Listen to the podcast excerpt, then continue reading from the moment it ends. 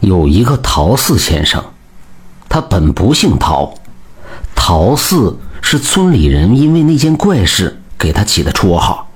渐渐的，就没人知道陶四先生的本名了。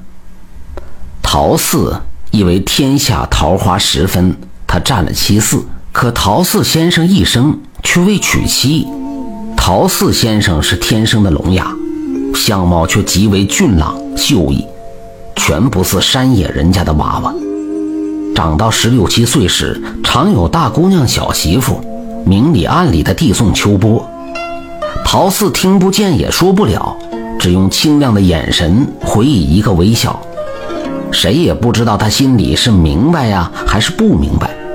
其中高家的两姐妹阿云和阿玉最是倾心于他，吵嚷着要嫁。姐妹俩彼此斗得像是乌眼鸡。没一日消停的。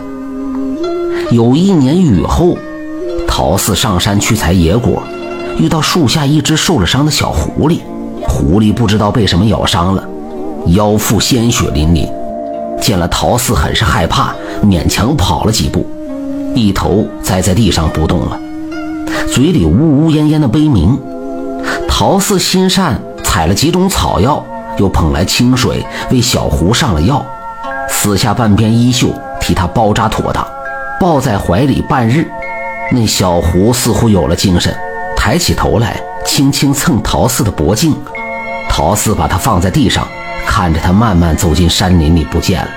那时天色已晚，野果也采不成了，陶四便循着小路下了山。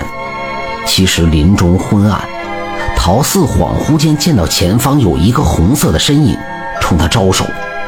进了菜看，竟是个美貌女子，一身的大红衣衫，手里拎着一根麻绳，笑嘻嘻地引着他往一棵树下走。陶四见那女子红唇开合，却听不见她在说什么。那女子说了半天，见陶四没有动静，就有些不耐烦了。麻绳凭空飘起，在树上结了一个环。女子拉着绳环，示意陶四去吊颈。陶四摇摇头，又摆摆手，他没有寻死的心呢。那红衣女子见状心急，把绳子套进自己脖子里，脑袋一歪，吐出一尺来长的长舌头来，脸上也变了颜色，两手化作白骨，奔着陶四就抓了过来。陶四也不等那枯骨手抓碰到自己的衣襟。到先踏步上前，抽出柴刀砍断了绳索。长舌头的女子随之落在了地上。陶四又轻轻地将半截绳子从她脖颈上取下来。只见那女人白嫩的脖子上一圈黑紫勒痕。他撕下另一边衣袖，替她围住了伤痕，冲她摇了摇头，又摆摆手，意思是上吊不得呀。那女子愣愣地看着他，长舌头也收了回去，面上竟然露出一抹红晕来，很是漂亮。那树上和地上的麻绳化作一阵青烟散去，女子的身形也模糊起来，散去不见了。陶四笑了笑，漫步下了山。此后几天，陶四睡着的时候就觉得耳朵发痒，似乎有一条小虫。从一边钻进，又从另一边钻出，来来回回一整夜，他只是醒不过来。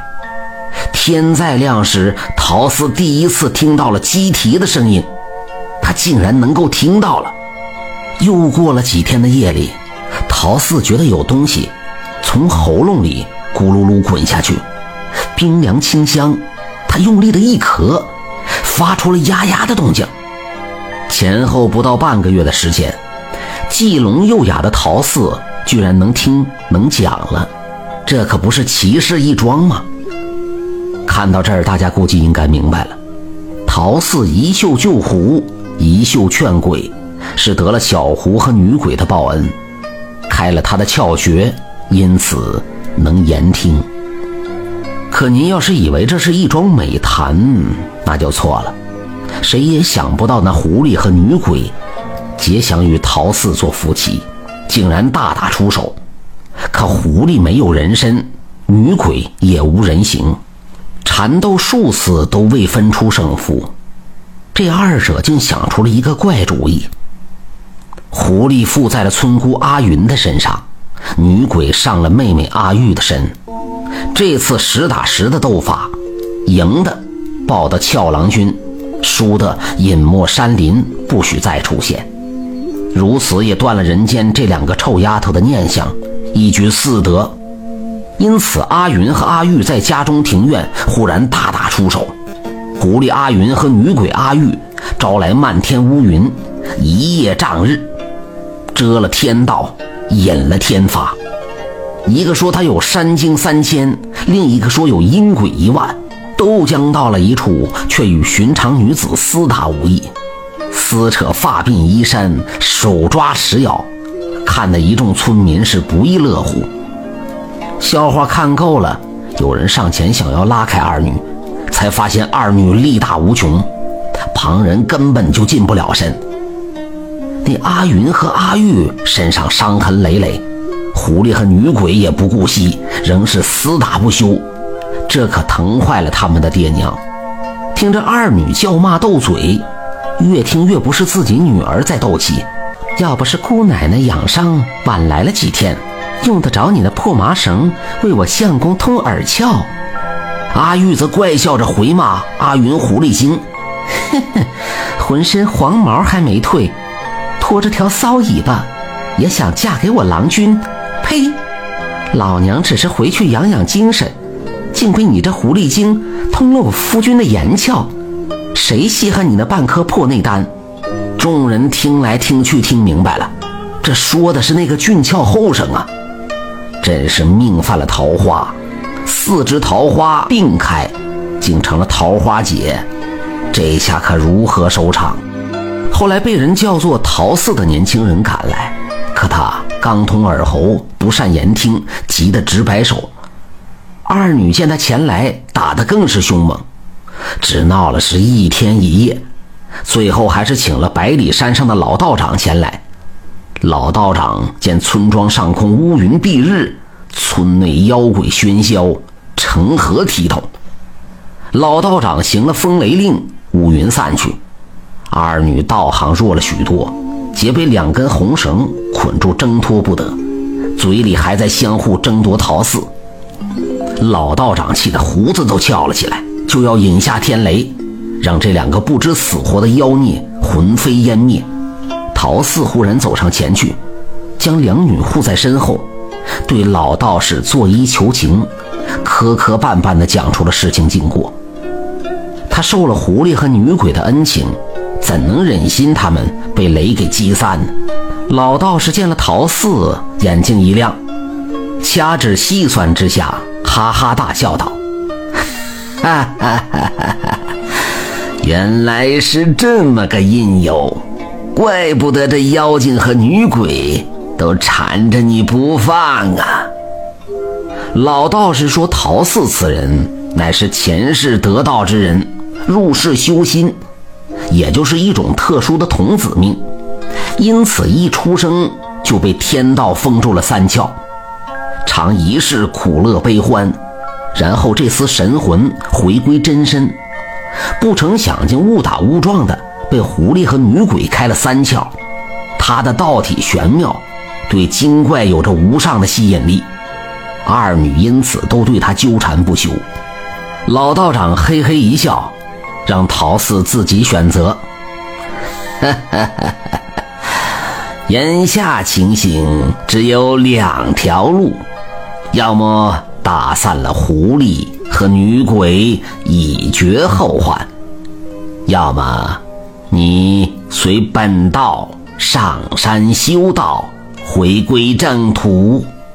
狐狸女鬼不能随行纠缠，嗯，也会因此断了这孽缘。陶四选择了入山修道，此一去三载，道法一日千里，连老道士也不敢称其为徒，只以师兄弟论。陶四三年后回了村里，自言尚有父母恩亲须尽孝道，然其术法高深，又不再是曾经那个乡野后生，因此人们都称呼他为陶四先生。他只是笑笑作罢。村里的阿云和阿玉闹过那一场之后，皆是羞臊难当。加上陶四入山修道，已经不是两个村姑可以妄想的。爹娘做主将姐妹都远远的嫁了。听说那狐狸和女鬼来过几次，被陶四好言劝走。陶四先生道：“三者先有相遇之恩，后有报恩还情，本该就此放手，不可再纠缠下去。况且狐狸和女鬼修行不易。”若是乱了陶寺道行，必遭天谴。我陶寺又怎能以德报怨呢？不如各自散去修行，他日仙山，也许还有再见续道之日。陶四先生侍奉爹娘古稀，二老无疾而终。陶四扶棺落葬，且行且歌，并无伤心之意。当夜。陶寺打坐七日不行，村民第八日发觉陶寺气息已断，神魂归位，陶寺先生离奇的一生就此落幕。听说有人远远的看见，在陶寺先生陈氏的坟前，有两个女子模样的美人前来祭拜，一个黄衣衫裙，裙后一只尾巴拖到地上。另一个一身红衣，身形婀娜，只是飘飘渺渺。三拜之后，随着风就散了。感谢您的收听，想继续收听下一集的，那就点个关注吧。